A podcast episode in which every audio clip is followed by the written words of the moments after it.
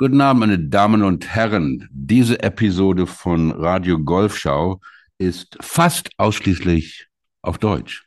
Signore e signori, ragazzi e ragazze, buonasera.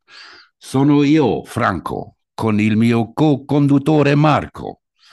In trasmissione stasera abbiamo il signor Stefano Maewald, il tedesco. Abbiamo sempre sognato di fare una trasmissione nella nostra lingua preferita, la lingua franca, ma non parliamo italiano. Quindi lo faremo in tedesco. Stefano, benvenuto a Radio Golf Show. Marco, per favore, portalo via. Großartig, Frank. Wer, kein, wer nicht Italienisch spricht, das war, it was fucking funny. That was really Hilarious. funny. That was fun. Okay. Also ich habe schon bin schlechter gehört. bin ich beeindruckt. Okay. Unser heutiger. Gast, unser heutiger Gast, der wird es wahrscheinlich nicht hören wollen, konnte cool über Golf schreiben, bevor die deutsche Golfszene überhaupt wusste, wie man das Wort buchstabiert. Als einer der ersten deutschsprachigen Autoren verstand es der beim Playboy ausgebildete Journalist, den Zauber unseres alten Spieles im Sprachduktus des späten 20. Jahrhunderts zu transportieren und damit eine ganz neue Generation von Golfern abzuholen. Seine 2002 in der Reihe Kleine Philosophie der Passionen erschienene Textsammlung Golf gehört auch nach 20 Jahren zum Besten, was man in der deutschsprachigen Literatur zum Thema finden kann. Seine regelmäßigen Kolumnen für das Golfmagazin heben sich vom golfjournalistischen einerlei oftmals sehr erfrischend ab. Weit davon entfernt, sich nur mit Sport zu beschäftigen, wer kann hierzulande schon davon leben, ist er auch ein gefragter Experte für verschiedene andere Themen. Er schreibt Artikel und Bücher über Essen oder über das Reisen, über das Vatersein und über die Freuden und Schwierigkeiten als Deutscher in eine italienische Familie hineingeheiratet zu haben. Sein aktuelles Sachbuch, Das Italienprinzip, So geht Glück, war Platz eins auf der Bestsellerliste. Verbrechen, Mord und Geschichte sind weitere Leidenschaften des 1971 in Braunschweig geborenen, der inzwischen, sehr zu beneiden, in Italien lebt. Seine historischen Venedig-Krimis sind, wie ein Kritiker begeistert schrieb, ein Muss für jeden Venedig-Fan. Seine Bart, Entschuldigung, ich muss das nochmal, ich stolper immer wieder über dieses Wort. Seine Bad Klein Kirchheim Krimis führen ins österreichische Kärnten. Wir freuen uns heute in der 65. Ausgabe der Golfschau, den Autor, Feinschmecker und Golfer Stefan Maywald zu begrüßen. Stefan, Servus. Hallo, freut mich sehr. Danke für die Begrüßung. Ich glaube, wir beenden das hier, denn besser wird's nicht mehr und ab jetzt kann ich nur noch verlieren. Vielen Dank. Okay, sag mal, Stefan, hast du eigentlich die italienische Staatsbürgerschaft? Nein, habe ich nicht. Also du durftest am Wochenende nicht wählen. Ich durfte nicht wählen, wurde, äh, ich war auch äh, am Wochenende nicht in Italien, äh, bin äh, am Wahlabend wiedergekommen, aber es war ja keine Überraschung, äh, um das mal deutlich zu machen. Das war, das war ja in den äh, Umfragen schon sehr deutlich, wie diese Wahl ausgehen wird und alle haben damit gerechnet und das nimmt den Schock natürlich so ein bisschen. Ne? Ja, ja. Also ich meine, wir, wir blicken da natürlich immer wieder nach Italien und denken, um Himmels Willen, ja, also was denken die sich? Jetzt haben sie, Entschuldigung, Berlusconi schon wieder irgendwie äh, in die Macht. Ge ich habe gestern Bilder von ihm gesehen. Er sieht ja, er sieht ja aus wie so eine so eine ähm, Bauchredner-Puppe in der Zwischenzeit. Das ist ja wirklich, da ist ja nicht mehr viel echt an dem Mann, ne? Er ist schon arg geliftet, ne? Also wenn er Ja. lächelt, muss er das Bein heben. Ja. Ähm, ähm, also äh, ich habe Politik studiert, lustigerweise, und schreibe seitdem über alles außer Politik, äh, Ja. worüber ich auch immer sehr froh bin, äh, wenn es um Italien geht. Wobei man auch sagen muss, ähm, um mal die Leute zu beruhigen, äh, also italienisches Rechts ist nicht ganz rechts wie, äh, wie deutsches Rechts. Äh, da fehlt einfach die, die brutal faschistische Vorgeschichte. Natürlich war Mussolini ein ganz schlimmer Mensch, aber eben doch weit entfernt von einem Hitler. Ja. Ähm, klar, es gab keine richtige Aufbereitung der Geschichte. Äh, das hätten die Italiener sich mal gönnen sollen. Äh, das ist nie passiert. Deswegen gibt es ja auch noch äh, die Enkelin von Mussolini, die munter, munter in den Talkshows sitzt. Ähm, Giorgia Meloni ist von der ganzen rechten Bagage das kleinste Übel. Sie ist pro-westlich, anti-russisch zum Beispiel. Das ist Ja. äh, im Gegensatz zu Salvini. Also Salvini wäre tatsächlich die Pest gewesen. Äh, Salvini hat aber tatsächlich auch die Wahl innerhalb des Siegerbündnisses re relativ deutlich verloren. Er ist, glaube ich, bei 8 Prozent gelandet. Also von daher abwarten und wie mein Politikprofessor immer sagte, äh, in, in den mediterranen Ländern gibt es so eine gewisse Nonchalance, was Politik angeht. Also ähm, ich würde da erstmal keinen großen Alarm machen, die Augen natürlich offen halten, klar. Ja, ich, ich glaube auch, also was, wie, ich es wahrnehme, sind die Italiener auch einfach äh, viel fluktuativer in ihren politischen Meinungen. Also sie, sie wechseln ja auch oder, oder gleiten ja. auch von links nach rechts und äh, wie du auch sagst, äh, die, die haben natürlich nicht die Aufarbeitungskultur äh, be bekommen, die, die die Menschen in Deutschland durchgemacht haben. Auf der anderen Seite haben sie auch den, äh, den Duce ja auch dann äh, selbst aufgehängt und dafür gesorgt, dass ein Ende ist. Äh, mhm. Äh, insofern, ich, ich glaube trotzdem, ähm, es ist natürlich schon so, Populisten auf der linken und auf der rechten Seite haben momentan irgendwie einen immensen Zulauf und Europa wird dadurch nicht unbedingt besser. Ähm, aber jetzt zum Golf. Wann hast du deine letzte Golfrunde gespielt? Wenn ich sage heute Morgen, dann seid ihr sauer, oder? Nein, also ganz ehrlich, ich spiele, ich habe bestimmt seit Monaten keine 18 Löcher mehr gespielt. Das schaffe ich einfach nicht. Äh, ich habe einen ziemlich durchstrukturierten Tagesablauf. Ähm, aber ich bin fast jeden Tag äh, auf der Range und zwinge mich so ein bisschen dazu, äh, so drei, vier, fünf, also zwinge mich dazu. Also äh, ich weiß, dass es meinem Spiel gut tut, dann auch mal die Range zu verlassen und auf die Runde zu gehen. Und das äh, mache ich oft, aber meistens nur drei, vier, fünf Löcher. Ne? Und das war, das habe ich heute Vormittag getan. Also so eine kurze Schlaufe. Also Ganz so kurze Schlaufe, ja, ja. Also ähm, die Touristen sind ja auch inzwischen weg hier aus Grado. Grado ist ein sehr touristischer Platz, sehr, sehr viele Ja. Österreicher. ja. Die Ferienzeit ist vorbei. Ähm, jetzt hat man den Platz so richtig für sich alleine. Ein Kumpel von mir meinte mal, das ist richtig Millionärsgolf hier, weil man einfach starten kann ohne Startzeit und man kann abkürzen, man kann die Löcher 1, 2, 17, 18 spielen ohne Probleme. Und das ist, das ist wirklich ein großer Luxus. Und das versuche ich wirklich oft zu machen, weil ich ein sehr guter Driving Range Spieler bin, eine Range Rat. Range Rat. Es gibt noch kein gutes, gibt noch kein gutes deutsches Wort dafür. Äh, Nein, genau, genauso wie für Signature Hole gibt es auch noch kein gutes deutsches Wort dafür. Ähm, aber ich weiß halt, Golf wird auf dem Platz gespielt und ich bin auf der Range deutlich besser als auf dem Platz. Das geht wahrscheinlich allen so. Ähm, man muss es tatsächlich auf dem Platz spielen. Ne? Voraussetzung, man geht auf die Range. Ich meine, wir, Marc, wir sind ja nicht gerade. Du vielleicht. Doch, doch, ich eher schon. Ich Ja, finde ja. viel, ich find viel auf der Range, aber, aber auch, auch nicht unbedingt. Also, Wir waren ja mit Michael Basche unterwegs und da gab es keine Range Time. Da war, war Michael erstmal ganz, vorher auf, da. war ganz Michael aufgelöst. War vorher da. Michael war vorher da, der hatte sich schon drauf, vor- der hat sich schon aufgewärmt, hat sein Spiel nicht unbedingt gut getan, aber Ja, wir, sind doch, wir sind doch alles große Schottenfreunde, oder? Und da gilt es doch als Schummeln zu trainieren. Also da, ist, da sind drei Putts erlaubt und dann geht es auf die Runde. Alles andere ja, oder man stellt sich kurz in diesen Käfig rein, Ja. ja. wo man immer Angst hat, seinen Driver wirklich Ja, auszuholen. Ja. Stimmt. Ich habe immer festgestellt, also was heißt immer, ich war, war nur ein paar Mal in Italien Golf spielen und ähm, habe immer festgestellt, dass das schon auch eine ganz andere Golfkultur ist als in Schottland, aber auch als in Deutschland. Ja. Ähm, die, siehst du, wie ist denn da der große, also siehst du einen signifikanten Unterschied, einen großen Unterschied? Oder wo, wie würdest du den ausmachen? Also in Italien, abgesehen natürlich von den touristischen Plätzen, die es viel Ja. gibt, Ja. aber in den klassischen italienischen Plätzen ist Golf wirklich noch sowas, äh, es gibt das schöne italienische Wort Signorele. Also so ein bisschen nobel. Gentil wahrscheinlich. Ja, so ein bisschen, also es ist schon noch, also so rund um die Mailänder und Turiner Clubs, da geht es schon sehr, sehr schick zu. Ja. Sehr, sehr distinguiert. Etwas, was es in Deutschland bis auf ganz wenige Clubs, glaube ich, glaube ich, nicht gibt. Ähm, es gibt so ein paar Schickimicki-Clubs rund um München und Hamburg, klar. Vielleicht auch Berlin, das weiß ich nicht genau, Ruhrgebiet, Köln. Aber ich würde doch sagen, dass es äh, in Deutschland egalitärer ist. Übrigens auch äh, von der Geschlechterverteilung. Ich glaube ja, Deutschland und Österreich sind die Nationen mit dem höchsten Frauenanteil im Golf. Wir Also haben, wir haben 50 äh, über ein Drittel, über ein Drittel aller Ja, registrierten also Österreich Golfer. sogar, ich glaube, Österreich ist sogar Pari. Ja. Ähm, und in Italien ist es schon auch so noch so eine relativ männerdominierte Sportart. Ne? Das ist ganz in deinem Sinne, Frank, oder? Bitte? Doch ganz in deinem Sinne, oder? In, ganz in meinem Sinne? Nein, im Gegenteil. Ähm, Im Gegenteil. Aber ich, ich habe gerade gestern oder vorgestern gelesen, dass der DGV jetzt eine Pressereise nach Rom veranstaltet. Eine viertägige Pressereise für den, ähm, für den Ryder Cup. Ah, In, hast, warst du da schon unterwegs auf dem, auf dem Ryder äh, ich Cup werde, Ich werde äh, bald, also Mitte, Mitte Oktober, in zwei, drei Wochen bin ich, bin ich unten. Ähm, guck mir, ich, ich wollte natürlich viel früher hin. Covid hat alles verhindert, muss ich mhm. euch nicht erzählen.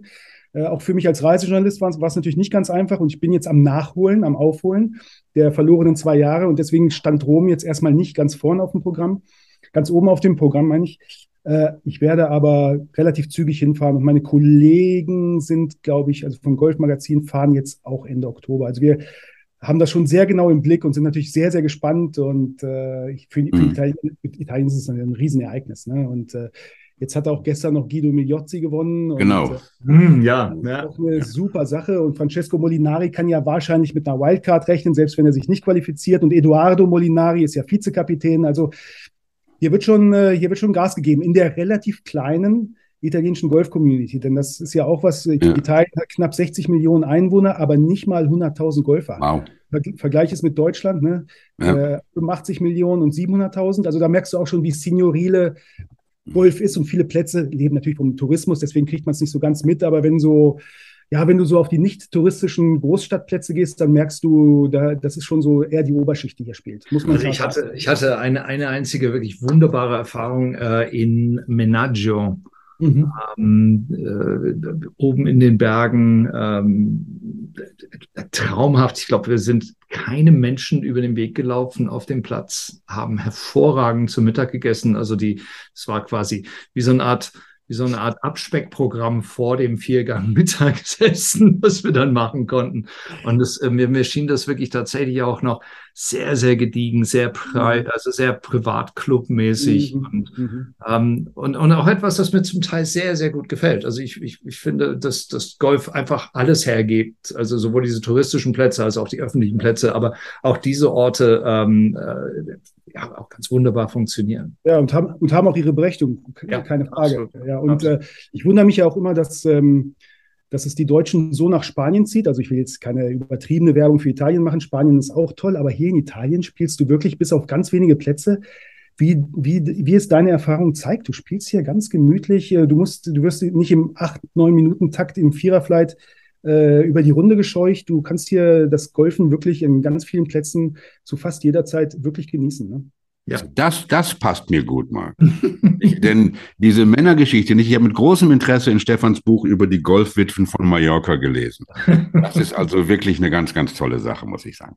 Ähm, aber nein, da, das ist ähm, genau das, was du gerade angesprochen hast, wie die Deutschen über den Platz jagen ist ähm, und ähm, ich war ich, ich bin ja ja ja ich, pass auf pass, pass, auf ich, ich, ich, ich bin zu unserem zu unserem ganz wichtigen Golfdate mit Marc und Michael habe ich ähm, den Wrath auf der von der A1 kennengelernt und habe für zwei Stunden dreieinhalb gebraucht und komme also 20 Minuten nach unserem Tea Time in Green Eagle an ja, und ähm, der Start, der, der, der Starter war super nett und gesagt, fahrt mich raus. Ja, die haben angefangen um 8.40 Uhr, jetzt ist es 9 Uhr. Die können, können höchstens auf der 3 sein. Ja, dann gehen sie alle in 8 Minuten. Wo waren sie? Auf der 5 waren sie schon die beiden. Also das ist maßlos übertrieben. Nein. Also, wir haben minutenlang nach Bällen gesucht. Das wird dir der Basche auch sicherlich noch bestätigen. Ja, nicht nur nach meinen, aber auch. Ja. Und ähm, du hast auch wirklich, also, also nein, nein, nein, du warst auch mindestens anderthalb Stunden zu spät. Nein, wir spielen also. Michael, Michael und ich bewegen uns schon schnell über den Platz. Das muss man auch sagen. Also ich mag das auch. Ähm, wir haben die Diskussion jedes Mal. Das ist langweilig, Frank. Wer schnell Golf spielt, kann zwei Runden am Tag spielen. Das ist ganz einfach. Ja. Dann morgens spielen, mittags schön essen und dann nachmittags. Mir reicht schon, dass das ist das beste Spiel der Welt und wir versuchen alle so wenig Golf wie möglich zu spielen, indem wir die wenigsten Schläge benutzen. Das, das reicht mir. Da muss schon komplex noch, genug. Muss, ja, da muss ich nicht noch sofort wieder nach Hause. Vor allem,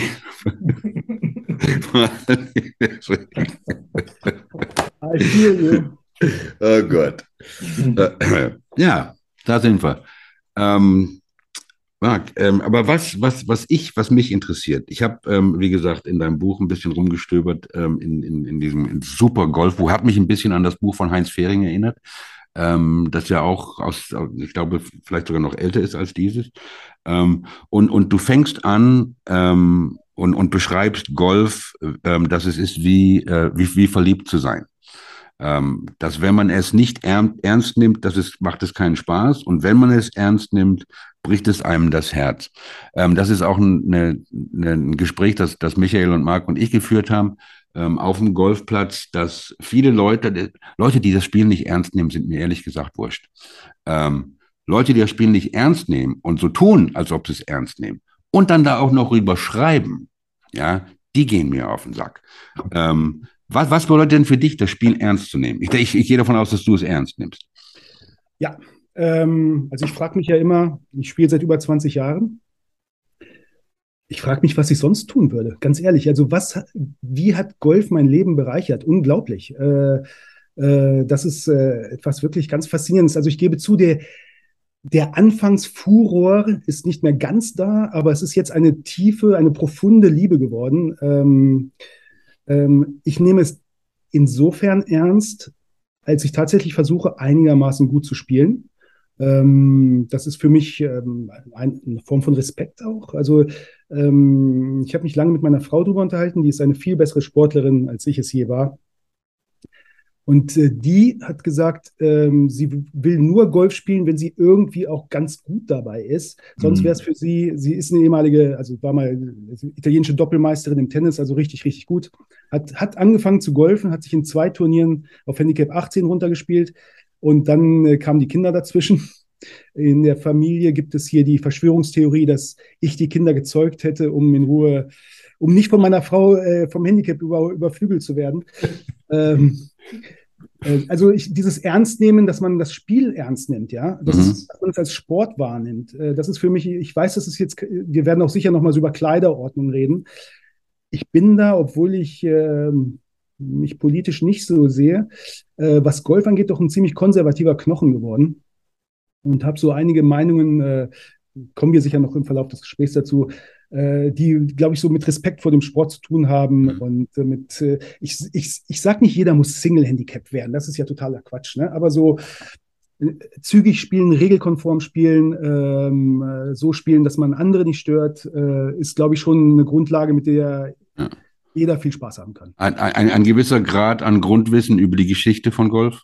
Natürlich, unbedingt. Also das ist ja, das ist ja fast mein Lebensthema. Ne? Also ich bin ja nicht jemand, ich bin ja kein Journalist, der auf den Turnieren dabei ist. Also meistens nicht. Ich gucke mir natürlich einige Turniere an, aber dafür, da, da gibt es ganz andere Experten. Ich bin auch nicht unbedingt der, der Spieler interviewt. Mhm. Ähm, ich bin tatsächlich jemand, der, der die Geschichten sucht, ne? aus St. Andrews, aus, keine Ahnung. Also es gibt ja, der Sport ist einfach nie auserzählt. Ne? Äh, dazu ist er viel zu komplex, hat eine viel zu lange Geschichte und äh, habe jetzt gerade auch wieder ein Buch gelesen über die Anfänge äh, zwischen Old Tom Morris und den Parkbrüdern und äh, die äh, das war, das, da gab es ja richtig Schlägereien auf dem Golfplatz unter den Zuschauern. Also es war früher Hooliganismus. Äh, absolut irre, äh, faszinierend und ähm, es hört auch nicht auf, dich zu faszinieren. Ja, es, ist auch, es ist auch sehr viel mehr als Sport. Das ist ja, glaube ich, das, äh, das ganz Großartige. Es ist, entstammt ja auch, äh, wenn man, wenn man, wenn man tief in die, in die Geschichte zurückgeht und offensichtlich können wir das ja hier zu dritt auch gerne. Ähm, äh, die, viele der, der ersten Golfgesellschaften sind ja auch tatsächlich als Societies gegründet worden und nicht nur als Clubs. Also es war tatsächlich auch wirklich eine Society, in der man sich zusammen fand, gleichgesinnt war, durchaus sich politisch auseinandergesetzt hat ähm, äh, diese, diese Regel äh, nicht über, über, über äh, nicht Pop und Politics zu vermischen, ist im Golfsport äh, damals obsolet gewesen. Da ging es hochgradig politisch zur Sache. Ähm, es ist äh, viel, viel, viel mehr und greift viel tiefer in das Leben eines jeden Einzelnen, der damit in Berührung kommt, äh, als, als die meisten anderen Sportarten. Es ist ja auch vor allen Dingen auch ähm, es ist ja auch, es ist ja auch, äh, obwohl es so, so äh, exklusiv wirkt, ja unglaublich inklusiv, weil, wer, wer kann denn als Tennisspieler behaupten, er könne jemals auf dem Central Court stehen und, und, und spielen, ja? Oder wer wird irgendwie, jetzt bin ich kein Fußballer, aber wer wird in, in Wembley, heißt es, heißt es Wembley? Ja, in Wembley äh, jemals Fußball spielen? Ähm, äh, oder, oder in, in äh, ein Rugby-Spiel äh, auf einem der großen äh, neuseeländischen Plätze spielen können, wenn er nicht zu den All Blacks zählt. Also das, und das ist ja etwas, was uns mit diesem Spiel ja auch so unglaublich nahe bringt und was uns, was uns dieses Spiel so, so, so einschreibt in uns mhm. selbst, also in die mhm. Seele auch einschreibt. Ja, ist gut. Ja, ist eine gute Beobachtung, dass man, dass man sozusagen die Plätze spielt, die Old Tom Morris und Tiger Woods gespielt haben. Und zwar ja. von den gleichen Positionen. Also man muss jetzt vielleicht nicht ganz von den hinteren Abschlägen spielen, aber ja, unsere kleinen Dramen spielen sich dort ab, wo die großen Dramen auch schon waren. Das ist schon richtig, richtig. Und, und die feiern und die feiern genauso. Also du, du, Birdie, du, du spielst ein Birdie auf dem 18. Grün in St. Andrews und man wird dir applaudieren. Man wird dir wahrscheinlich auch applaudieren, wenn du ein Double Bogey spielst, weil du einfach damit, weil du damit vielleicht auch ein Stück weit deine Lebensgeschichte weitergeschrieben hast. Mhm. Und das ist, glaube ich, etwas, was ähm, ich bin, bin ähnlich wie du oder wenn ich schreibe, mich, mich interessieren Profigolfer natürlich schon auch als, als Sinnbilder und auch als, als, als Vertreter des Sportes, aber ähm, es gibt schon sehr, sehr, sehr viel interessantere Geschichten als die Geschichten um Millionäre und Multimillionäre, die noch mehr Millionen mit Saudi, ja, da kommen wir vielleicht nachher noch dazu. Übrigens, ich glaube, ich bin auch ein bisschen konservativ. Ich habe damals äh, mit Entsetzen festgestellt, dass Pan Muir in der Hogan Lounge die Krawattenpflicht abgeschafft hat und Jackettpflicht abgeschafft geht gar nicht, obwohl ich unglaublich gerne nach der Runde da drin sitze. Ich hätte nichts dagegen, mir eine Krawatte anzuziehen und ein Jackett drüber zu schwerfen. Das ist, in, in, in Penmure habe ich gespielt mit einem Clubmitglied, der hat sich für mich dreimal umgezogen, weil er immer, als er das Clubhaus durchqueren musste, musste, also es war, war wirklich, es war wie ein Sketch, ne? Und die, die arme Sau. Also ich habe draußen gewartet und also es war absolut herrlich. Äh, ich hätte es mitdrehen müssen. Also es war, Penmure übrigens auch so, so, so ich, ich weiß, verbotenes Wort, aber so ein Hidden Gem, ne? Also ja. so ein ganz toller kleiner Platz, auf ja. dem sich ja Ben Hogan für seine Open vorbereitet hat. 1953, ja. genau. ja aber hat damals, er hat damals sogar die Grüns selbst gemäht und äh, hat eine Änderung an dem äh, sechsten Loch vorgenommen. Und seitdem heißt es auch Hogan's Hall. Die hat, hat da einen Bunker. Ich weiß das nur, weil ich dort Mitglied bin. Jetzt habe ich es mal wieder gesagt. Nein. Doch. Wow. Ist gar nicht so teuer. Das ist doch, das ist doch die Muschel, ne? Penure. Ja, ja, genau. Die, ja. die, Maul, also die, die Maulmuschel, genau. Ja, ja. Das ist, ähm, ah, ja, ja, ja, das ist ganz, wunderbar. Es ist ein ganz toller Platz und äh, bin extrem glücklich dort. Jedes Mal, weil auch dieses, dieses, dieses Clubhaus alleine schon, also die Hogan Lounge, es, es gibt es, ein, es ist der Platz, an dem ich am liebsten bin. Neben vielleicht noch Crail, aber wir kommen vielleicht ein anderes Mal drauf. Das sind die Quick Nine. Ah. Nein. Ja.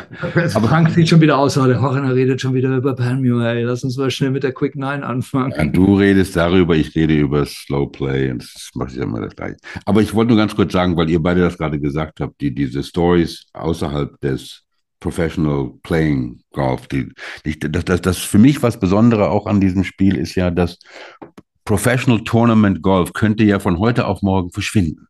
Keine Masters, keine US Open, gar nichts. Und das Spiel würde trotzdem überleben. Leute würden nicht, ähm, und, und ähm, man, man fragt sich, wie viele Leute gucken an einem Sonntagabend auf Sky ähm, irgendein Turnier aus was weiß ich wo. Ja, ich meine, wir haben jetzt uns die, die, die, diese YouTube-Numbers von Liv angeguckt. Liv, Leave heißen die. ähm, ja, ähm, die, die Leute sind und, und schon gar nicht in Europa, schon gar nicht in Deutschland haben die richtiges Interesse an dem, an, an dem Profispiel. Mhm. Nicht? Die, die machen ihre Sachen und fertig. Das ist, finde ich, auch das Tolle dran. Nicht? Ähm, President's Cup, habt ihr geguckt? Da habe ich gleich auch noch was ganz, ganz Tolles zu. Ausschnitte, leider noch Ausschnitte. Ja, Ausschnitte. Ich habe ich hab alles geguckt. Ja, okay. Ja, ja. Ja, super. ja, super, super. Ähm, ich glaube, glaub, vielleicht sollte man noch, also vielleicht, äh, ich würde gerne noch ergänzen, weil, weil es natürlich das Spiel wird immer existieren, auch wenn es kein professionelles Golf, genau. äh, Golf gibt, da bin ich mir hundertprozentig sicher. Und es, genau. ist, es existiert ja auch fast aus höheren Gründen, also nicht aus höheren Gründen, aber es ist, äh, kennt ihr die Geschichte von, von diesem Strafgefangenenlager im deutschen, äh, in, von Stalag 5, ähm, wo britische Offiziere gefangen gehalten worden sind von den Nazis? Ähm, und ein Golfschläger plötzlich auftauchte und man begann ähm, in diesem Lager Golf zu spielen. Kennt ihr, habt ihr jemals von dieser Geschichte gehört? Die ist fantastisch. Äh, die ist wirklich fantastisch. Und diese britischen Straf äh, äh, Kriegsgefangenen spielen Golf, schrieben dann an das Rote Kreuz. Damals durfte man, man darf das wohl offensichtlich laut Konvention, ähm, und haben sich Golfschläger und Bälle schicken lassen und ähm, haben dann angefangen, auf diesem Gelände über die Baracken ein, äh, ein, ein, ein Golfparcours aufzubauen, währenddessen unterirdisch ah. Tunnel gegraben worden sind, um zu fliehen. Und das ist die Geschichte, leider ohne Golf verfilmt, die dann in The Great Escape dann mit Steve McQueen verfilmt worden ist. Hört sich an wie eine Folge von Hogan's Heroes. Sergeant Schultz. ja, es ist I know nothing. so, I ask the questions here. The Quick Nine für Mr. Maywald, okay? So, bevor es ganz entgleitet. Sollen wir die machen, Frank? Mach mal. wir das Ding? Ja. Go, go for it. Ähm, Stefan, The Quick Nine, ähm, niemals neun, niemals schnell. Ähm, du kennst das Spiel, du hast vielleicht auch schon mal reingehört. Erste Frage. Die Golfgeschichte ist voll mit schillernden Gestalten, Individualisten und auch Freaks. Mit welchem bekannten Golfautor würdest du am liebsten einen Nachmittag auf dem Platz verbringen? Tote dürfen genannt werden. Mehrfachnennungen sind selbstverständlich erlaubt. Golfautor. Knifflige Frage. Ich hatte mir so viele coole Golfer zurechtgelegt, die Tiger Woods, Walter Hagen und äh, Bobby Jones heißen. Nobody expects this. Yeah. I didn't expect the Spanish Inquisition. Go and get the comfy chair. The comfy chair. Ähm, also tot, John Updike, großer Held Ja. von mir, Ja. begeisterter Golfer, hat ähm, Ja. zwei, drei, hat mehrere Mhm. Golf-Kurzgeschichten geschrieben Ja. Mhm. und hat auch ein Sammelband rausgebracht mit seinen Geschichten. Oder Der wurde rausgebracht, äh, nicht er selbst. Äh, ganz tolle, ganz, ganz tolle äh, Golfgeschichten. Großartiger Mensch. Ja. Es gibt einen lebenden äh, Autor, der, also wenn die Leute sagen, ich hätte ein gutes Leben, was ich nicht bestreite, dann sage ich immer, dann guckt euch David Owen an. David Owen hat einen Autorenvertrag bei Golf Digest und bei The New Yorker. Also ich sag mal, besser geht's nicht ähm, als Journalist. Und David Owen schreibt auch äh, ganz tolle Bücher, schreibt, hat lange Kolumnen für Golf Digest geschrieben. Ähm, eines seiner Bücher heißt, äh, schon der Titel ist wa- wahnsinnig gut, Hidden Hope, How the Rest of Us Play Golf. Eben nicht irgendwie über die Superstars, sondern über, über ihn selbst. Und also sehr, sehr empfehlenswert, äh, wenn ihr, wenn ihr da mal zuschlagen wollt. David Owen ist, äh, man findet auch viele Texte von ihm im, äh, im Internet. Guter Mann. Super. Also mit den beiden, äh, einer lebend, einer tot, da, mit denen würde ich schon gerne auf die Runde gehen. Das wäre, glaube ich, sehr, sehr lustig. Also, Rick Riley ist ja auch der, mit dem. Er war ja bei euch. Ja, ja. Äh, ich heb- ich habe mir die Folge, ich wollte sie heute noch hören, habe es nicht geschafft, aber die Folge ziehe ich mir natürlich hier rein, keine Frage. Der redet, der redet so viel wie Basche. Alles klar. ja. Und weißt du was? Er singt auch. Er hat Also- gesungen. Er hat für uns Er gesungen. hat gesungen. Sehr kurz, aber er hat gesungen. Das, meine Damen und Herren, ist alles in Episode Nummer 64 zu hören. Richtig. Nur für diejenigen, die vielleicht noch nicht reingehört haben. Frage 2. Nach 18 Loch und zwei Bieren schlagen deine Jungs vor. Mhm. Nochmal ein, vielleicht, ich weiß nicht, was, vielleicht, vielleicht trinkt man auch kein Bier nach der italienischen Runde, aber wir sagen jetzt mal zwei Bieren. Schlagen deine Jungs vor, nochmal eine schnelle Neun zu spielen. Du wirst allerdings sehnlichst zu Hause erwartet. Wie entscheidest du dich und warum? Oh, I like it a lot. A nice little pause. Hm? Dustin Johnson hat letzte Woche auf die Frage gesagt, willst du lieber Paulina oder deine Angelausrüstung mit auf eine einsame Insel nehmen? Diese Frage kann ich nicht beantworten. Damit kriegt ihr Ärger zu Hause. Ähm, Du musst ich nicht glaube, antworten. ich, wir machen einmal im Jahr, meine Kumpels und ich machen tatsächlich einmal im Jahr ein, ein langes Golfwochenende, wo dieses Szenario also durchaus auch plausibel, oft ist das in Italien, oft auch hier bei uns. Äh, meine Frau rechnet dann mit sowas. Also ich glaube, sie hätte Verständnis für. Lucky man. Ja, Lucky man. Kannst du dich an deine allererste Golferfahrung erinnern? Ja, äh, auch wenn ich dann noch, natürlich noch nicht gespielt habe, mein Kumpel und ich, mit dem ich übrigens bis heute befreundet bin und bis heute diese Golfurlaube mache, als 16-jährige dumme Teenager lungerten wir in der Innenstadt von Braunschweig rum und besuchten immer das Karstadt Sporthaus. Und waren immer und gingen immer in die Golfabteilung und waren immer fasziniert von diesen silbernen Schlägern, die so aufgereiht, weißt du, so wie, wie Golfschläger so präsentiert wurden oder werden, so diese Immer noch. Ah, herrlich. Und wir haben die in die Hand genommen und wir waren total begeistert. Und äh, ähm, deswegen, wenn ich gefragt werde, warum spielen nicht mehr Leute Golf? Ich kann es dir an mir selbst erklären. Ich 16, wie soll ich auf irgendeinen Golfplatz kommen? Äh, es, es gab den Golfclub Braunschweig, damals aber auch noch irgendwie 20.000 Mark Mitgliedsgebühr und so. Also Ja. es ist kein Wunder, dass in Deutschland relativ wenig Leute spielen. Und es ist auch kein Wunder, dass fast alle sehr guten Golfer, die wir haben, die alle Golfprofis von ähm, Eltern abstammen, die äh, selbst Golfer sind ne, oder auf dem ja. Golfplatz gearbeitet haben. Also das ist, äh, das ist kein Zufall. Du kriegst irgendwie einen 12, 8 oder 16-Jährigen wahnsinnig schwer auf dem Golfplatz. Das merke ich übrigens auch hier in Italien, wo wir es auch versuchen mit Schulgolf und allem. Äh, ich weiß, ich schweife ab, aber ich bleibe jetzt einfach mal dabei. Ja. Äh, und wir dürfen ja auch nicht vergessen, Golf konkurriert natürlich auch mit 15, 20 anderen Sportarten um die Jugendlichen. Und da ist es halt im Zweifel leichter, mal ein bisschen Basketball auf dem, auf dem kleinen Court hier zu spielen oder Tennis. Golf ist einfach ein schwer zugänglicher Sport und ich weiß nicht, wie wir das gelöst bekommen. Also ich glaube, es ist, es ist auf, auf ganz viel, auf sehr vielen verschiedenen Ebenen sehr, sehr schwer zugänglich. Es ist zum einen geografisch schwer zugänglich, zumindest Absolut. hier und wahrscheinlich auch in Italien. Du musst immer raus, du musst, also du, es gibt keine öffentliche Verkehrsmittel.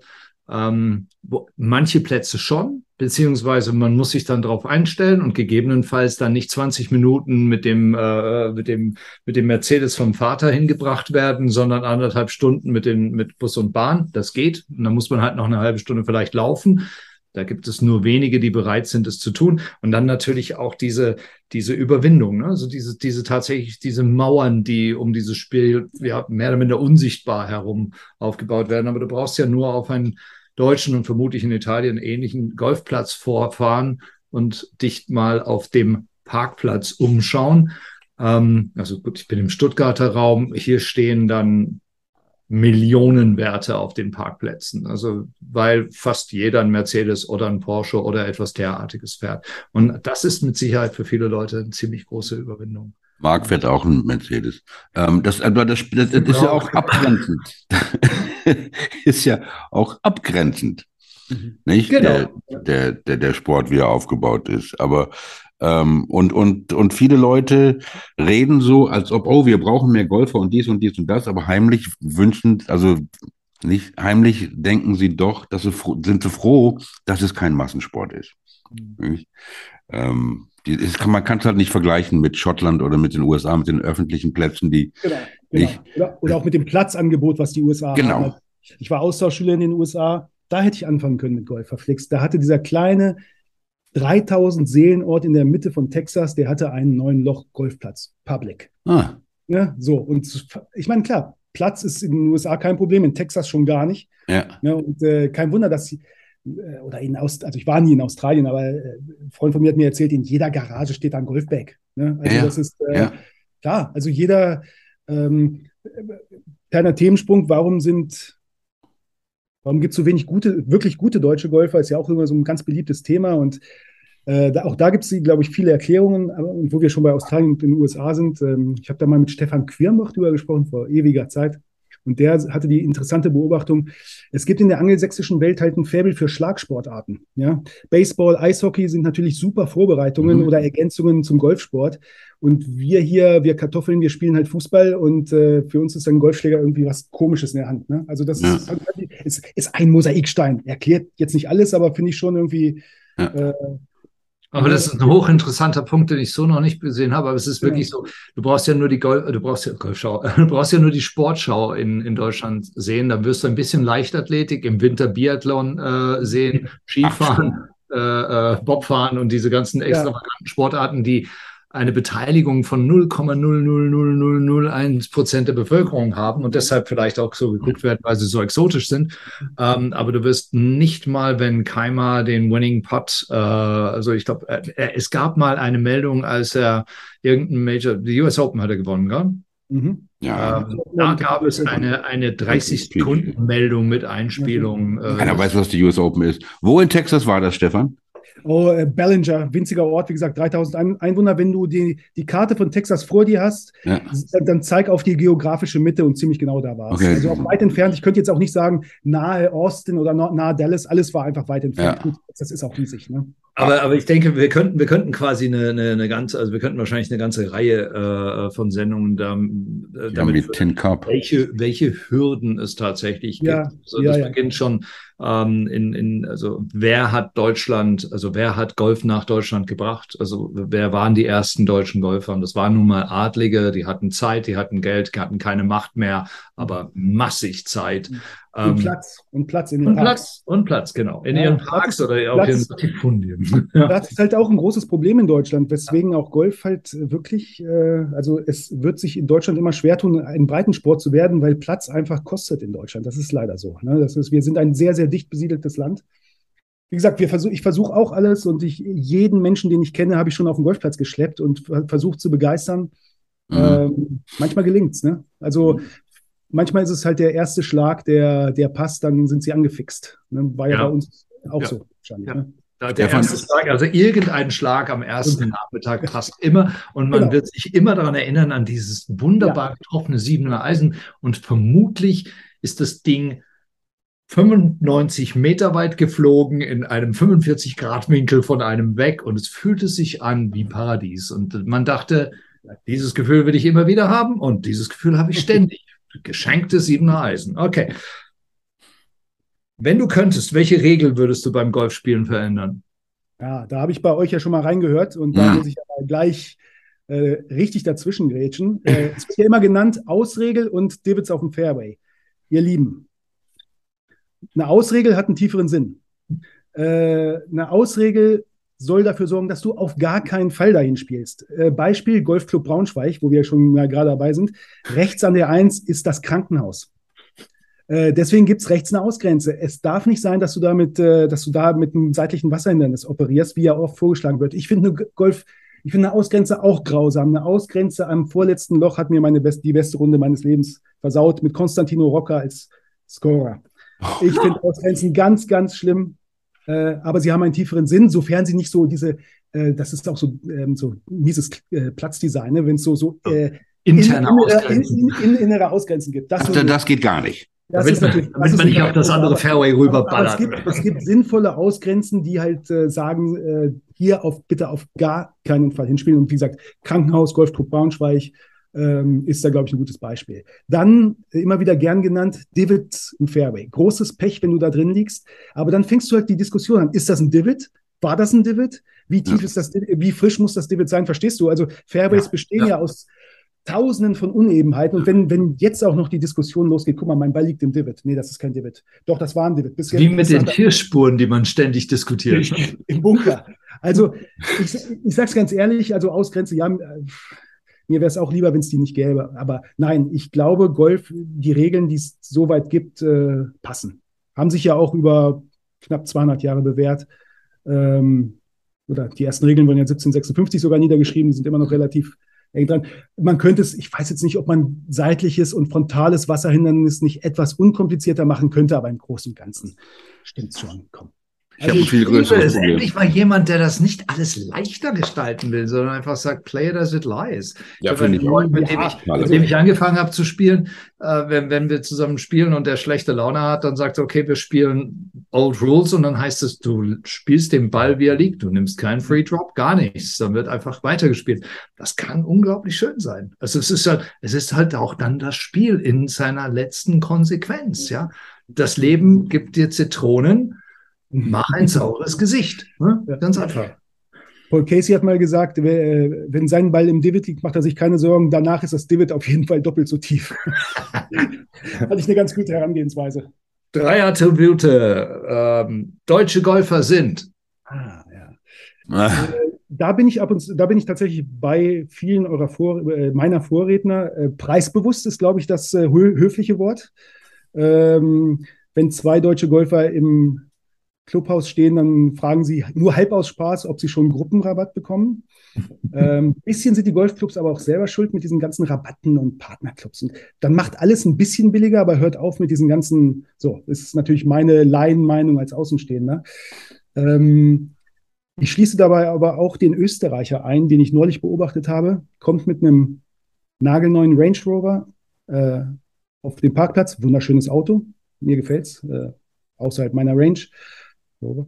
Ähm, packt sein 8000 Euro Titan aus, ja, schraubt das zusammen, kommt auf die Range, packt etwas missmutig zwei Euro in den Ballautomaten, er hat ja schon Greenfee bezahlt, und zählt danach, ob es wirklich 25 Bälle sind. Oh Gott. Äh, well, also wenn das das Verhalten ist, mit dem man sich für die Oberschicht qualifiziert, dann bleibe ich lieber Durchschnittsverdiener. Also nein, also preisbewusst ist sicher so, ich weiß nicht, ob es, ich, ich merke es halt hier in Grado. Ne? Hier kommen viele Österreicher, viele Deutsche hin und äh, äh, da wird schon viel Preis gedrückt und was willst du machen? Ja, dann lässt du sie halt spielen für, keine Ahnung. Ähm, was mir auch auffällt an deutschen Golfern ist, das ist mir, ich war vor zehn Tagen in Bad Griesbach. Natürlich für Golfer ein absolutes Paradies.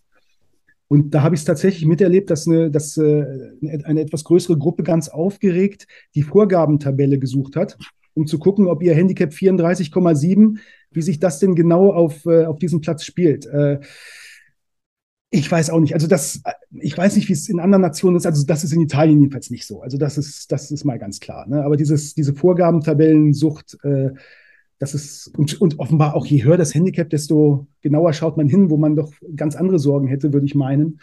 Äh, das sind so zwei Dinge, die mir zu Golf, deutschen Golfern einfallen. Drittes Ding ist, ach, eigentlich sind sie alle ganz nett. Ich meine, ja. Ja auch, haben, ja alle, haben ja auch alle meine Bücher, also nicht alle, aber kaufen ja meine Bücher und schreiben mir, äh, ich, ich hatte immerhin noch keinen echten Shitstorm, mhm. äh, obwohl ich jetzt im aktuellen, ich weiß nicht, ob wir den Bogen jetzt noch schlagen, ähm, Im aktuellen Golfmagazin habe ich eine sechsseitige Geschichte über Liv geschrieben mit der Überschrift Liv doof. Äh, ich glaube, da habe ich mich relativ klar positioniert und alles irgendwie ganz entspannt. Also keine bis. Ja, wir, wir arbeiten auch äh, richtig hart an einem Shitstorm. Der kommt auch noch nicht. Ich verstehe das. Ja, es hört uns ja auch keiner, Frank. Das stimmt. Vielleicht ist es das. ähm, aber ich, ich finde, das ist, das sind, äh, das ist tatsächlich eine, eine, eine ganz wunderbare Geschichte, ähm, die du da ansprichst. Wir, wir neigen ja dazu, uns Gestelle aus Titan zu kaufen, die viereinhalbtausend Euro kosten. Ist wirklich ungelogen, Frank. Also du weißt es ja wahrscheinlich. was tun wir? Ja. Zwei Firmen stellen die Dinger her. Die eine ist sehr teuer, die andere ist noch viel teurer. Und dann gibt es ein paar andere, die sind nicht ganz so teuer, aber eigentlich sehen sie alle gleich aus wackelig bis zum Abwinken. Ich muss jetzt aufpassen, aber nein, wirklich wackelig bis zum Abwinken. Und dann beschweren wir uns, dass wir zwei Euro für die Bälle bezahlen sollen. Keiner, keiner macht sowas. Aber für, ich finde viel interessanter dieses Handicap, der 34,7 Handicapper, ja. Dann guckt er auf der Tabelle, was er hat. Und dann spielt er von ganz vorne, kriegt, was weiß ich, zwei Schläge pro Loch. Und dann erwartet er noch, dass er das Green in Regulation trifft. Was meinst du? Ganz vorne im Sinne von ganz hinten, Frank? Oder ganz von, vorne? vom ersten Tee da, was immer der erste Tee ist da. Den, wo du es nicht. Frank ist äh, zu sehr Amerikaner, der, der, hat so ein Problem, der hat so ein Ding mit. Ein riesiges Problem mit. Also ich, ich habe ein riesiges Problem mit Leuten, die, die, was weiß ich, sagen wir mal, Bogey-Golfer sind ja gute Golfer, aber ähm, was weiß ich, 20, 25 sowas haben dann spielen sie von ganz vorne und kriegen, was weiß ich, anderthalb Schläge pro Loch und sind beleidigt, wenn sie, wenn sie keine Chance haben, das Green in Regulation zu treffen. Ähm, weil es zu weit ist. Also, ja, wir hatten mal eine Debatte darüber, ob äh, Golf zu schwierig ist. Also klingt jetzt erstmal ganz doof, aber wenn, du musst ja mal bedenken, dass die Plätze so gebaut sind, dass sie von 99,8 Prozent der Golfer niemals äh, so gespielt werden, äh, wie sie eigentlich angelegt sind. Eigentlich eine ganz lustige Beobachtung. Ne? Ja. Ich will das gar nicht vertiefen. Ich glaube nicht, dass Golf zu schwierig ist. Dazu gibt es ja auch die Handicaps und dann muss man tatsächlich genau. klug genug sein, äh, äh, das lange Paar 4 nicht mit dem Drive und einem Eisen 4 da rumzufuchteln, sondern wirklich vielleicht mal zwei Eisen 8 hintereinander und dann ist man mit dem dritten Schlag drauf, macht im besten Fall zwei Putts und hat ein sehr sauberes Bogey gespielt, was für fast alle von uns an fast jedem noch ein gutes Ergebnis ist. Ähm, aber die Lust am Draufhauen, die ist halt in allen von uns. Ja, wenn schon, denn schon. Handicap, ne? Wenn schon, denn schon. Machen. Du hast das hier, eine musikalische Frage, Franks Lieblingsfrage. Uh, ja, ja, das ist meine. Du hast das Jahresmatchplay auf deiner Anlage gewonnen. Du feierst in einer Karaoke-Bar. Welches Lied singst du als erstes? Welches, wenn der Abend sich dem Ende entgegenneigt und du viel, zu viel, zu viel getrunken hast? Hm. Ist natürlich tatsächlich alles vom Alkoholkonsum abhängig, aber ich glaube, ich starte mal eiskalt mit König von Deutschland von oh. Rio Reiser. um, den, um diesen Lausbuben, die ich geschlagen habe, mal ein bisschen Kultur beizubringen. ähm, und ich glaube, wenn der Abend dann so ein bisschen äh, Wein- oder Bierseliger wird, dann äh, muss es natürlich Wonderwall sein. Ich glaube, Oh, das Britpop. Oasis. Das ist, äh, das ist einfach eine Hymne, ne, irgendwie. Und das finde ich schon ganz geil. Stefan und Matti Schmidt machen ein Oasis-Duett. Stimmt, ich erinnere mich. Ja. Ich erinnere mich. Ja, ja, ja, ja, ja. Wir machen, wir werden, wir werden, wir werden diese Party noch veranstalten. Okay, Wir okay. werden diese Party Wenn veranstalten. Matti Schmidt sein erstes Turnier auf der PGA Tour gewinnt und ich das Club-Matchplay. Oh, dann was los, du. Aber vielleicht Was- finden wir einfach auch die, den Anlass, dass wir uns irgendwo zum ehrlich. Golfspielen Ja, treffen klar. oder so. Ähm, Mittwoch wäre ein Anlass. sag mal, deine Frau spielt kein Golf. Nee, also sie, ähm, Das war ihr zu, für, zu, zu, sie ist zu perfektionistisch dafür, richtig? ja, sie ist tatsächlich, also sie sagt so entweder ganz oder gar nicht. Und äh, ähm, Golf funktioniert für sie nicht so, wie es für viele andere ja funktioniert. Und das ist ja auch völlig legitim, dass man so einmal die Woche rausgeht und ein bisschen spielt. Das, Mhm. das geht für sie nicht. Also sie will einfach, sie hat da den Ehrgeiz, es ist irgendwie in sie eingebrannt, äh, es, es dann auch möglichst gut zu machen. Verstehe ich auch von ihrer, also wie gesagt, sehr gute Tennisspielerin gewesen und auch sehr, sehr äh, gute Golferin. Also kann wirklich, äh, hat einen wahnsinnig guten Schwung, der auch jetzt noch viel besser ist als meiner. Ähm, es gibt halt so, es gibt halt so ekelhaft begabte Menschen, ne? Die, Hm. also wir haben auch so ein, zwei in der Redaktion, mit denen gehst du bowlen, die hatten noch nie eine Bowlingkugel in der Hand und ziehen uns ab. Ne? Also es, ist, es gibt solche Diese Menschen. ne? motorisch Begabten, die ich Ja, habe. furchtbar. Ich mir dann überlege, ob ich Das- nicht ein Bein stelle auf dem Weg ist, wirklich, das ist wirklich unfair. Bei uns in unserem Vierer, äh, in unserer. Vierergruppe haben wir auch einen dabei, der war, der war ein sehr guter Feldhockeyspieler. Und der, der nimmt nie einen Golfschläger in die Hand und wenn er ihn in die Hand nimmt, dann macht er uns sowas von nass und ich trainiere nun wirklich Mhm. so häufig. Aber gegen solche Ja, das sind, das sind meine, meine Lieblingshassobjekte sind äh, Hockeyspieler, Feldhockeyspieler. Kurzer Aufschwung und ein Durchschwung, der, den man kaum noch als solchen bezeichnen kann und Drives, die 300 Meter lang Genau. sind. Aber exakt. Aber meistens flach, aber rollen bis zum Abwinken und äh, Da hast du wieder Quirnbachs Punkt. Ne? Ähm, Leute, die halt äh, sind im. Vorteil, die ähm, solche Sportarten ausüben. Und das ist halt in anderen Ländern häufiger so. schnelle Antworten bitte. Bier auf dem Golfplatz, ja oder nein? Nein. Kart oder Laufen? Ähm, ich laufe hier viel, ich laufe auf jedem Linkskurs, aber ich gebe auch ehrlich zu, es gibt ein paar Alpenplätze, da habe ich, hab ich auch nichts gegen Kart. Tragen oder ziehen? Äh, tragen. Musik auf der Range? Nö. So mo neumodisches Zeug, gell? So, Neumodisches Zeug, komm, äh, frag mich jetzt noch nach Jeans und äh, ich, ich eskaliere. Matchplay oder Zählspiel? Matchplay. Ah. Ja. Gibt es einen, also die, Frage haben wir eigentlich schon gestellt, den Kult, nach dem kulturellen Unterschied zwischen italienischen und deutschen Golfern. Ähm, kann man, glaube ich, überspringen. Ähm, gehen wir mal auf was Politisches. In vielen Diskussionen wird im Zusammenhang mit der Leaf Tour viel über Saudi-Blutgeld gesprochen. Ja. Wir haben das Thema ja auch immer wieder. Ähm, und, und Golf ist schließlich auch ein Sport, bei dem sich der Spieler selbst na, nicht bestraft, aber selbst auch über sich richten muss. Ne? Ähm, ist unser moralischer Anspruch zu hoch, wenn wir über die Lift-Tour nachdenken? Ich glaube nicht. Ich glaube nicht. Ähm, ich habe auch bisher keine, bin halt wirklich auch so ein bisschen enttäuscht und äh, ich glaube, Marc, du hast auch mal das Wort Shell-Shocked benutzt im Zusammenhang mit äh, Henrik Stenson. Ja. ja. Ähm, ja. Ich habe da wirklich auch noch keine blitzsaubere Begründung gehört, wo ich sage, alles klar, du hast recht, da gehe ich mit. Ja. Ähm, wir hatten jetzt ein Interview mit Martin Keimer drin, den ich, den ich wirklich sehr schätze. Äh, und der sagt halt, ja, es ist mein Leben und es ist mein, mein Sport und so. Also, und er, er will sich halt solche Entscheidungen nicht von anderen reinreden lassen. Okay, ist aber immer noch für mich, also ich verstehe es trotzdem noch nicht. Ne? Äh, ja, es ist viel Geld, ähm, aber Achtung, ähm, rechnet das mal bis zum Ende. Also Punkt eins, Live Golf, wie sieht die Zukunft aus? Wir wissen es nicht. Kann sein, dass es das in 20 Jahren noch gibt. Kann auch sein, dass in fünf Jahren die Leute sagen, also die Saudis sagen, pass mal auf, hat nicht so gut funktioniert. Auf YouTube gucken uns 30.000 zu. Das ist nicht ganz das, was wir uns erwünscht haben. Wir lassen es einfach sein. Dann hast du dir deine Legacy verbrannt. Ähm, ich erinnere mich, vor kurzem ist doch Tom Weiskopf gestorben, richtig? Ja, ja. British Open-Sieger 1973, wenn ich es richtig im Kopf habe. Dessen Legacy war halt, dank der British Open, hat er so eine gewisse Popularität gehabt und ist einer der bedeutendsten Platzdesigner der letzten mhm. 20, 30 Jahre geworden. Diese Option äh, steht all die, allen Lift-Golfern, glaube ich, nicht mehr zur Verfügung. Oder zumindest riskieren sie es. Ähm, und ich frage mich da halt, klar, 40 Millionen Euro mal plötzlich auf dem Konto sind schon wahnsinnig viel Geld, auch für die Jungs. Also wenn du jetzt nicht Tiger Woods heißt, es ist einfach viel Geld, klar. Ähm, aber ähm, ich weiß nicht, wie es dann weitergeht. Ne? Also das ist halt so, jetzt reden wir überhaupt nicht über Moral, aber es ist einfach so, ich finde schon, also ich finde schon, ja, ich finde es nicht gut. Ich habe es, wie gesagt, auch sehr deutlich geschrieben und äh, auch immer wieder, äh, und sage es auch immer wieder, ich würde aber trotzdem gerne mal eine sehr saubere Begründung von Leuten wie Dustin Johnson oder so hören, ähm, warum sie es gemacht haben. Und offenbar gibt es diese Begründung nicht. Offenbar ist es tatsächlich nur das Geld. Ne? Ja, ich, ich finde es ich find's hochgradig interessant, weil ich äh, merke, und das finde ich sehr, sehr schön, dass du tatsächlich über das Geld nachdenkst und über die Konsequenzen dieses fiskalen Verhaltens. Also was, was mache ich eigentlich? Und das vielleicht ein wenig von der Moral abkoppelst, so weit wie möglich. Ich, ich erwische mich halt immer wieder dabei, auf so eine Moralschiene zu kommen in dem Ganzen. Also woher kommt das Geld?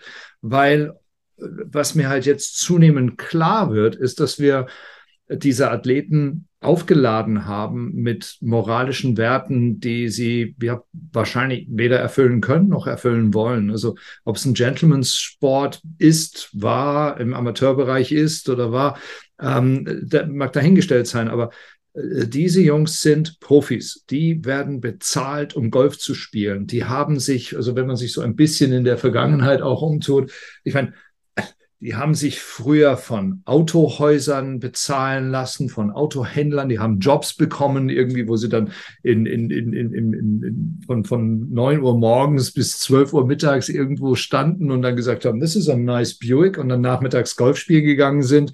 Äh, die haben sich von Mafia-Leuten aushalten lassen, von Gangstern. Die haben äh, anderen Leuten Millionen gebracht, wie Rennpferde. Das ist nun mal das, was Golf Professionals waren. Du hast es vorher angesprochen. Leute wie Parks, äh, äh wie, wie Tom Morris. Ich meine, das waren mit Verlaub ja, so ein bisschen gepimpte Kampfhunde, die man so losgeschickt hat gegeneinander. Und da waren Sponsoren im Hintergrund, die haben Hunderte von Pfund reingesetzt und haben gesagt, Tom, go and do it. Ja. Mhm. Ähm, äh, vielleicht sehen wir jetzt in dieser ganzen Konfusion auch etwas, was wir immer so übersehen wollten weil wir sie quasi gleichgestellt haben mit dem, mit dem Regelwerk, weil man ihnen irgendwie unterstellt hat, sie sind edel und gut. Und weil wir uns immer so, wir sind ja immer so erschrocken, wenn mal jemand wie, wie, wie Patrick Reed mal einen Drop gemacht hat, der, der wirklich so nachvollziehbar falsch ist, dass ihn kein Mensch mehr ernst nehmen wollte. Aber er will halt gewinnen. Er will diese Kohle haben. Ja. Also erstmal gefällt mir, wie du Autohäuser und Mafia-Bosse exakt gleichsetzt. Ja, also du hast Entschuldigung, ich wohne in der Nähe von Stuttgart. und dann wollte ich sagen, dass Patrick Reed einer meiner drei Traumflight-Partner wäre, weil ich den Typen einfach mal, der, ich meine, der gehört auf die Couch, wie wir alle wahrscheinlich. Aber ähm, der, der würde mich schon interessieren. Nein, ich glaube, also weißt du, was mich stört, ist, äh, ich glaube, ihr hattet das schon mal angesprochen, und, äh, das findet, man vergleicht es ja immer so, ja, die Saudis sponsern ja auch die Ladies European Tour und, und Manchester United ist ja auch irgendwie von, äh, von, von den äh, Emiraten und so weiter und so weiter. Aber es ist eben doch etwas anderes, wenn ein Land versucht, und was für ein Land, äh, eine komplette Sportart zu kaufen. Ne? Und mhm. irgendwie nach, also ich vergleiche das mal, irgendwie jetzt Saudi-Arabien oder irgendein sehr, sehr reiches Land kauft jetzt irgendwie die 20 besten Fußballvereine der Welt und veranstaltet äh, eine eigene Champions League, ja, mit anderen Regeln, vielleicht zwei Halbzeiten statt einer, vielleicht äh, ohne Abseitsregel, ja. Also das ist schon auch dieses, ähm, diese Dimension, die, die mich dabei wahnsinnig stört. Ne? Und auch das, das ist, auch das, das, Missbräuchliche am Sport. Also wie, ja, wie, wie sie ja. tatsächlich in dieses, in diesen Sport eingreifen, ver, äh, veränd ja. zu verändern trachten. Ähm, ja, ja. Growing the game, yeah, yeah, right. Not really, ne? Mm, nee. Go on, Frank. Ja, oh, ich muss mich hier beherrschen. Ähm, ja, und dann. Ich habe ja, noch eine Frage, komm, weil, weil, weil wir. Nein, nein, ich, lass, lass mal. Der, und dann, der, der schwedische Verband hat wirklich die Eier und, und das Rückgrat, die, die Beziehung mit Stenson aufzuheben. Nicht, weil er es verspielt hat, erste schwedische Ryder Cup Captain zu sein oder sowas. Ganz einfach aus dem Grund, weil sie denken, dass er kein Vorbild für junge schwedische Golfer ist. Ja. Ähm, und wenn man jetzt sich die Reaktionen von von ähm, Golfern, nee, nicht irgendwelche 34,7, die auch, aber von Menschen, die als Teaching Pros unterwegs sind und so weiter. Und jetzt mhm. Polter auch, ja, Polter, ähm, die das lächerlich finden und ähm, die hoffen, dass der schwedische Verband irgendwie mal darüber bezahlt. Das geht mir tierisch mhm. auf den Geist. Denn die zwei schwedischen, schwedischen Jungs, die wir gehabt hatten, immer, die im Finale von der British Boys waren, ja, ähm, also wenn man den beiden 17, wie alt waren sie, 17, 18, ähm, ja, beide noch, äh, noch unter 18. Ja. Und dann, dann spürt man, dass das Spiel in guten Händen ist bei solchen Jungs. Ja, und dann kommen dann diese Fuzis und, und, und erzählen, dass das, dass das nicht okay ist. Mhm. Ähm, du, ich weiß nicht. Und ähm, ich, wir sind ja dabei, ähm, ein, ein, ein, ein Live-Spieler ähm, zu holen. Ähm, und ähm, ähm, die moralische Sache, okay, das ist eine Sache. Und so wie du sagst, Stefan, ich habe auch noch keinen Grund ge gehört, der sagt, okay, oh, deswegen. Ähm, mir geht es ganz an das Sportliche. Ja, das geht, das fängt an mit Shotgun Start, das fängt an mit 54 Holes, mit No Cut. Ähm, das sind alles Sachen, die, ja, ja. Nee, die, die, mir tierisch auf den Geist sind. Eine Regel, die ich ändern würde, no Shotgun Starts. Lustigerweise wollte ich das vorhin sagen, aber ich dachte mir, da kommen wir sicher noch drauf. Shotgun ist natürlich totaler also alles daran ist Exhibition, ne? Also ja. das ist wirklich. Ja, äh, es ist Exhibition Golf. Ich glaube, der Kyle Porter hat genau das gesagt. It's no, not, not Tournament Golf. Golf. Ja. Bobby ja. Jones hat ja die, die zwei Unterschiede, nicht? Tournament Golf und, ähm, und Exhibition Golf. Es ist kein Tournament Golf. Und die wollen nicht OWGR-Punkte haben. Ich weiß nicht, ob die sich das nicht überlegt haben, ob sie keine Ahnung haben, dass die die Aktionen Konsequenzen haben. Ich verstehe das gar nicht. Ob Norman den gesagt hat, oh, don't worry, wir, wir besorgen euch die besten Anwälte oder was. Ich verstehe das nicht. Ich meine, ich habe mit, mit, ähm, mit, mit Westwood in Dubai, da, wenn er da gespielt hat, sieben oder acht Pints mal an der Bar getrunken. Äh, äh, das, es gibt nicht viele Menschen auf der Welt, mit denen das mehr Spaß macht, ja, aber der ist wirklich nicht das hellste Licht im Schuppen. Ja, und, und, und, und jetzt läuft er rum und ja, ich denke, die, die, die haben, die, die wissen gar nicht, was es geht, nicht? Und gerade wenn du das, du hast Keimer angesprochen, das hat Kyle Porter auch gesagt, nicht? Keimer ist ja einer, der sich wirklich alles überlegt. Das ist schon ein Good Guys eigentlich. Der, ja, und das ist auch ein cleverer Typ, nicht? Ähm, ich verstehe es nicht. Ich, verstehe, ich verstehe es nicht, warum sie es gemacht haben und dann verstehe und, und dass sie nicht die Eier haben zu sagen, warum sie es gemacht haben. Growing the game. Ja, okay. I like the concept, Team Concept. Oh, okay. Also, Savvy Trophy haben sie nicht supported. Um Westwood noch einmal in Schutz zu nehmen. Westwood hat tatsächlich äh, gesagt, sie bieten mir 50 oder ich glaube, das habe ich das nicht sogar bei dir gelesen, äh, Stefan, in, in einem sehr frühen Artikel irgendwie Anfang des Jahres über, als, es Westwood war da sehr offen. Der hat gesagt, er ist genau. erst 48 oder 49 genau. und äh, das ist genau. eine einmalige Gelegenheit und damit ist er durch. Ne? Damit ja. ist er finanziell durch. Ja. Äh, also klar, wenn du 40 Millionen bekommst, und nicht, und nicht den Stenson machst mit, äh, mit seinem Anlageberater, dann bist du durch. Ne? 40 also Millionen. Und jetzt in Deutschland regen sie sich auf, dass die, dass die Fußballer, wenn sie Weltmeister werden, was weiß ich, 300.000 kriegen oder sowas. Naja, kann, man kann sich schon auch darüber aufregen. Kann man, ja, ja, ja, kann man. Ja, ja, kann man. man sieht, man sieht was diese, die Mädels bekommen für. Diese für, Zahlen kann man gar nicht verstehen. Ja. Pat Perez schießt 78, 77, 76, verdient 4 Millionen in zwei Monaten. Das muss ich mir vorstellen. Pat Perez. so nicht erzählen. also, Frank, ich wollte dich nur trösten. Ähm, ja, bitte sind Leute, die, äh, die so despektierlich kommentieren und irgendwie, ne? Äh, es sind oft immer dieselben, ja, ja. die bei verschiedenen Golfforen drunter schreiben. Also ich glaube, wir sollten uns von der Vorstellung verabschieden, dass alles, dass irgendwas, was auf Facebook steht, irgendeine Mehrheitsmeinung darstellt. Also ich kenne keinen Kollegen von mir, der äh, Live Golf positiv gegenübersteht. Ich kenne auch kaum, also ich habe auch bisher noch nie mit jemandem gesprochen, der gesagt hat, nee, super Sache. Ich habe allerdings mit Leuten gesprochen, die gesagt haben, ja, ich würde es auch machen. Ja. Ja, ja. ja, ich glaube aber, das ist, das ist, Stefan, das sind aber dann meistens Leute, die noch nie in Versuchung geführt worden sind, ja. irgendetwas äh, in ihrem Leben zu machen. Also ich, also ich bin schon in Versuchung geführt worden, nicht mit so viel Geld, aber auch mit Geld. Und es ist nicht so einfach, sich dann Mhm. dieser Versuchung hinzugeben. Das ist, das, das wirkt irgendwie so ein bisschen rash oder über, unüberlegt oder so. Aber Martin Keimann, glaube ich, hat sich überlegt, was er da tut. Mhm. Das hat er nicht spontan einfach aus seiner Laune heraus gemacht. Ja, auch Westwood, der hat es ja begründet. Mickelson eh, von dem, also seit Chipnocks Buch wissen wir, dass da verschiedenste Themen in diesem Mann arbeiten. Oder wir wussten es vorher, aber jetzt haben wir es nochmal schön präsentiert bekommen.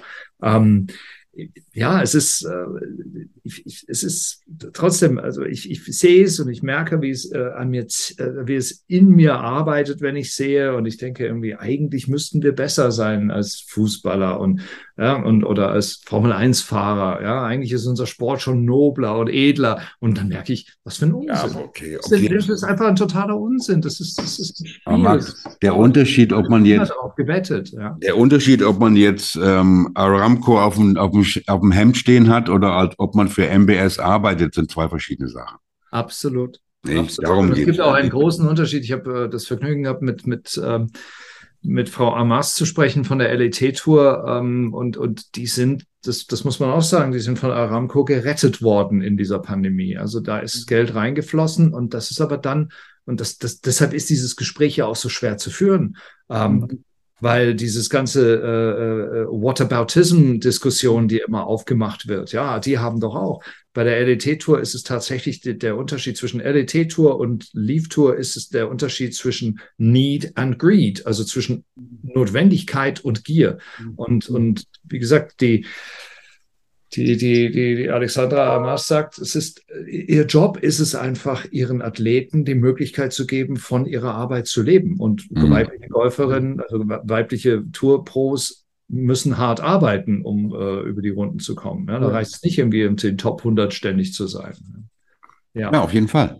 Stimmt, stimmt. Also, wir können nur empfehlen, Stefan Maywalds letzte Kolumne im Golfmagazin nachzulesen. Ähm, ist online zu finden, Stefan, oder ist es nur in der gedruckten? Noch nicht? Also die, Kol die Kolumne ist sowieso nicht online Ja, äh, und Lift Doof ist, glaube ich, nicht online. Nee. wunderbar. Aber, aber mein Kollege Ingo Grünpeter hat ja äh, äh, geschrieben Stilloser Schwede Ja. über Alex und hat dafür einen saftigen Shitstorm kassiert. Wo, aber wie gesagt, immer von den von denselben Ja. sechs, sieben Menschen, die auch bei euch wahrscheinlich kommentieren, wenn es um Lift geht. Äh, also äh, die haben keine, die haben einfach keine Stammkneipe. Ja, oder sie haben keine Arbeit, weil sie ständig bei Facebook rumhängen. Bald machen wir eine Sendung über Influencer. Äh, Ah. Ja, da ähm, wunderbar heißes Thema. Stefan, ich, ich glaube, wir könnten ewig weiter quatschen und würden das bei sich nächstbietender Gelegenheit auch sehr, sehr gerne nochmal machen, wenn du nochmal Lust hast, vorbeizukommen. Na klar. Ja. Ähm, was steht als nächstes bei dir an? Gibt es, also es gab ein ganz hervorragendes Buch, das ich besprochen habe für die Perfect Eagle äh, im letzten oder vorletzten Jahr. Ähm, ein wunderbar bescheiden betiteltes Buch, das wir in der Vorweihnachtszeit gerne nochmal benennen können. Ich glaube, Golf, das ultimative Buch. Ähm, Ah, ja, äh, es, es ist eher ein Bildband mit ein paar Bildunterschriften. Aber, aber, es sind wahnsinnig dickes Bildband, ja. ja, aber es, ist, aber es sind halt schöne Bilder, ne? weil Golf äh, Wunderschön. einfach tolle Bilder her. Ja, Und, äh, gibt, äh, gibt ein hervorragendes Weihnachtsgeschenk. Das kann man vielleicht an dieser Stelle ähm, erwähnen. Und äh, die Besprechung eingelesen von einer wunderbaren Schauspielerin, die mit uns zusammen äh, äh, arbeitet, die wird es in der Vorweihnachtszeit im Rahmen einer Buchbesprechungssendung Ja. noch mal geben. Also da nochmal Augen auf. Wir würden uns freuen, wenn du nochmal wiederkämst. Ähm, wir werden dann noch weitere Fragen aus den Quick Nine, die, wie du gemerkt hast, nicht immer dieselben Fragen sind. Es hilft nichts, sich vorzubereiten. Curveball Horner. ja? ähm, vielen Dank für deine Zeit. Ich danke euch. Ja, Stefan, auch von mir vielen herzlichen Dank und ähm, wie Marc sagt, wir hoffen, dass du nochmal wiederkommst. Ich möchte ähm, meine kurz meine President's Cup Sache mit euch teilen. Oh ja, Entschuldigung. I'm, I'm on to something here. Ja, Okay. pass mal auf. Denn, ähm, oh, President's Cup, die Am Amis haben jetzt neun gewonnen. Das war gestern also wirklich super. Ja, die Europäer, die Europäer, die Internationals, wie die gespielt haben. Ja, so. Und dann wird überlegt, wie machen wir das mehr competitive? Ja. Und wie wurde der Ryder Cup competitive? Der Ryder Cup wurde competitive, indem Europa oder indem die, die Briten und die Iren die Europa mit Europäer mit dazu genommen haben. Ja, jetzt pass mal auf. Ähm, bei den Internationals haben dieses Jahr zwei Kanadier mitgespielt. Corey Connors und Taylor Pendrith. Die haben insgesamt achtmal gespielt, haben achtmal verloren. Ich sage, wir geben den Amis die Kanadier.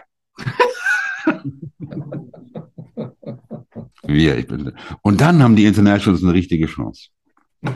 Ich denke, das funktioniert. Ich denke, das funktioniert. Ähm, aber Marc, ähm, wir haben ähm, eine Show über Influencer mit ähm, dem ähm, wunderbaren Michael Basche.